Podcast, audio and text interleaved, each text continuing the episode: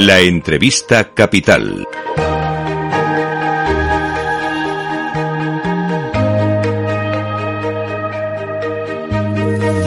Con la mirada puesta en la COP27, la cumbre del clima que este año se celebra en Egipto, saludamos a Vanessa Rodríguez, directora de Relaciones Institucionales del Pacto Mundial de Naciones Unidas en España. Muy buenos días, Vanessa, ¿cómo estás?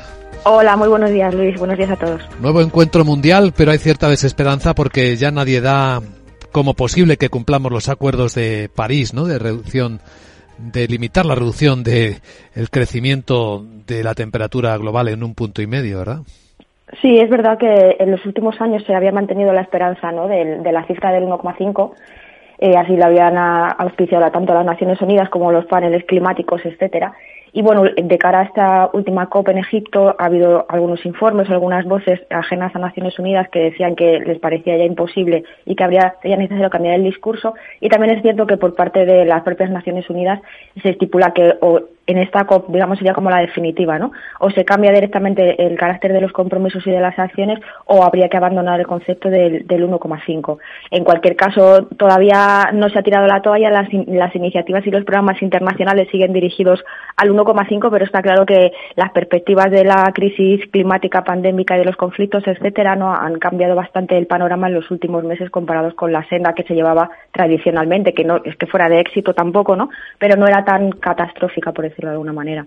Es verdad, aunque hay un cambio sustancial en esta cumbre, según vemos que apuntan todos los informes, es que por primera vez en el orden del día se va a hablar de los daños y reparación de los, de, de los efectos mm. medioambientales, poner dinero sobre la mesa para ayudar a los países más pobres.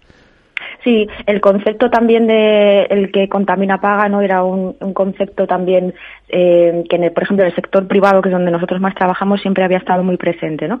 La cuestión está, como tú dices, es que por fin han conseguido incluir en, el orden del día de la agenda más de más del, nivel político más alto este concepto, aunque es cierto que ya en el año 2020 se, se habló de, ¿no? de la necesidad de incluir los 100.000 millones de financiación, algo que no se ha cubierto en, casi incluso como en una sexta parte, ¿no? solamente de, de, de, lo que se comprometió en su momento. Incluso el año pasado en la, en la COP26 se hablaba que de aquí al, allí, ¿no? del año pasado al 2025, 40.000 millones de dólares deberían de ir destinados a la a la adaptación de los países en desarrollo, ¿no? que es lo que se quiere volver a poner de manera fundamental sobre la mesa en esta COP. Entonces, no viene de nuevas, pero es verdad que es la primera vez, por decirlo de alguna manera, que figura entre el punto número uno, número dos del orden del día de los mandatarios. Eh, ¿Qué aportan los países? ¿Qué llevan los países a la cumbre? Aquí querríamos hacer una referencia eh, al informe o la agenda Vanessa que ha realizado, que viene realizando anualmente el, las empresas del Pacto Mundial de Naciones Unidas y que en España pues eh, se está se viene realizando recordamos en colaboración con, con otras instituciones con NECODES en particular el anuario climático 2022 lo que muestra y es también un poco de fiasco es que la, la, la, aportación de España, la ambición climática de las empresas españolas parece insuficiente para alcanzar los objetivos. Sí, es verdad. O sea, hay un, interés progresivo, es decir, muchas veces nos preguntan la crisis energética, las cuestiones de la inflación, etcétera, han mermado el compromiso de las empresas. No, no lo han mermado, pero lo cierto es que este nivel de ambición no se llegará a conseguir un impacto significativo y sustancial sobre lo que es el papel de las empresas en, en la lucha contra el cambio climático. O sea, por poneros un ejemplo, solamente cuatro de cada diez empresas en España tienen un compromiso de reducción de emisiones de CO2 como tal. No funciona igual en todas las empresas. Hay más empresas, grandes empresas con este compromiso, pero que pequeñas empresas, pero lo cierto es que solo son cuatro de cada diez, ¿no? Entonces, mm, nosotros todos los años analizamos un poco cuál es ese desempeño climático de las empresas y vemos que el compromiso permanece, ¿no? Pero que falta muchas veces pasar a la acción. Eh, por ejemplo, dentro de los objetivos de desarrollo sostenible, el ODS 13, que es el de acción por el clima, es el quinto más trabajado por las empresas españolas, aunque es verdad que en el último año el ODS 7 de energía asequible y no contaminante ha cobrado mucha más importancia, ¿no? También muy relacionado con el, con el clima. Entonces, ¿qué sería lo ideal? lo ideal sería que el mayor número de empresas posibles tuvieran una política ambiental, cosa que ahora actualmente en España solo ocurre en el 50% de los casos, en la mitad de los casos, y que se derivaran una serie de acciones suficientes como para poder hacer eh, una reducción de emisiones y un uso mayor de las energías renovables en los procesos productivos. ¿Cómo se mide esta participación y cómo avanzan las empresas en los objetivos de combate contra el cambio climático? A ver, las, normalmente las, el primer paso que tienen para llevar a cabo esta, esta medición es la medición de su huella de carbono. En un primero de los pasos, esta medición se realiza sobre el alcance 1, que son las actividades más mm, core, ¿no? más centralizadas de la empresa, lo que se produciría, digamos, intramuros, ¿no? Y luego está la medición en los alcances 2 y 3, que ya hablan pues desde la cadena de suministro, proveedores, etcétera, hasta lo, más difuso, ¿no? Lo que tiene que ver con clientes, etcétera, la producción. Eh, todo esto eh, se acumula, se informa través de calculadoras más o menos oficiales, incluso el Ministerio de, Transición Ecológica de nuestro país tiene estas, herramientas de manera abierta y gratuita para las empresas que quieran utilizarla y lo que básicamente se utiliza es eh, un compromiso de reducción en dos fases. Uno, por ejemplo, a, más como corto o medio plazo, imaginaros que una empresa quiere hacerlo hoy, que estamos en 2022, pues se lo fijaría en 2024-2025 y otro compromiso en más largo plazo, que sería aproximadamente el 2030. Eh, lo que el Partido Mundial no utiliza para hacer esto son la iniciativa Science Based Target, que es la, digamos, la iniciativa de Naciones Unidas y otras organizaciones como WWF, Pacto Mundial y el World Resources Institute, para afinar, ¿no? digamos, orientar esos procesos al, a los criterios científicos. Sabéis que en esta materia también hay una parte de eh, lo que la ciencia dice, lo que los políticos comprometen, etcétera. Bueno, pues afinar lo más posible con los criterios científicos, con esa aspiración, como decía al principio, del 1,5.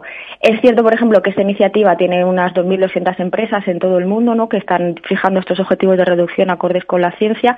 En España no son suficientes. Hay aproximadamente una cuarentena de empresas que que tienen este, digamos, esta fijación de objetivos y, por ejemplo, nuestro índice de el IBEX 35 eh, es uno de los que menos destaca a nivel europeo dentro de estas de estos desempeños, estas ambiciones climáticas, comparado con otros países como por ejemplo Inglaterra, ¿no? en el que tiene muchísimas más empresas en, en lo más puntero del compromiso climático. Pero por compararlo mejor, España forma parte de un compromiso europeo de reducir las emisiones en un 55% para el año 2030. En el seno europeo, ¿España cómo va colocada?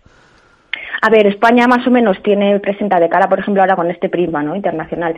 Eh, todos los países eh, tienen que presentar una serie de compromisos de reducción de emisiones, son unos documentos oficiales, por decirlo de alguna manera, que es lo que le pide Naciones Unidas. España ha presentado uno de una vez uno de estos compromisos de los 193 países que afirmaron el Acuerdo de París, como tú decías, solamente 15 países que hayan, digamos, presentado su primer compromiso oficial y su segundo compromiso oficial ajustando la renovación a, las nuevas situaciones. O sea, no es que España como país a nivel gubernamental vaya mal, sino que, por ejemplo, el, sector privado, lo que te decía antes, eh, las empresas ¿no? del sector privado no destacan a nivel europeo por su compromiso climático. Sí que es verdad que tenemos la suerte ¿no? de que Europa está metida en todos los acuerdos de París, en todos los objetivos como un país más eh, que a nivel de desarrollo sostenible quiere liderar ¿no? desde ese espíritu europeo y está muy interesada en, eh, poner medidas nuevas, en poder hacer seguimiento específico de la reducción de emisiones y eso necesariamente va a traccionar acciones tanto a nivel gubernamental como a nivel privado. De hecho, muchas de nuestras empresas ahora ya eh, lo que se fijan, digamos, es en Europa, ¿no? Su poder, el poder tractor del compromiso medioambiental lo tienen en Europa, no solamente en, el gobierno, lo que les pide la normativa. Sin ir más lejos, por ejemplo, el año que viene a nivel europeo va a haber una directiva, una directiva que se llamará de debida diligencia en materia medioambiental y de derechos humanos, ¿no? en el que se van a imponer o a aplicar eh, nuevas obligaciones y mediciones para las empresas que operen en el entorno internacional. Entonces, Europa es verdad que va bastante a la cabeza con esto y esto necesariamente es bueno para atraccionar al sector privado que, no obstante, no avanza en el caso español con la ambición necesaria. Pues eh, es una reflexión muy oportuna por el día en el que estamos y por el momento en el que estamos también de nuestra historia. Con nuestras decisiones eh, hacemos que las cosas vayan en una o en otra dirección. Vanessa Rodríguez, directora de Relaciones Institucionales del Pacto Mundial de Naciones Unidas en España. Gracias por atender esta llamada de Capital Radio. Y buen día. Muchas gracias. Buen día.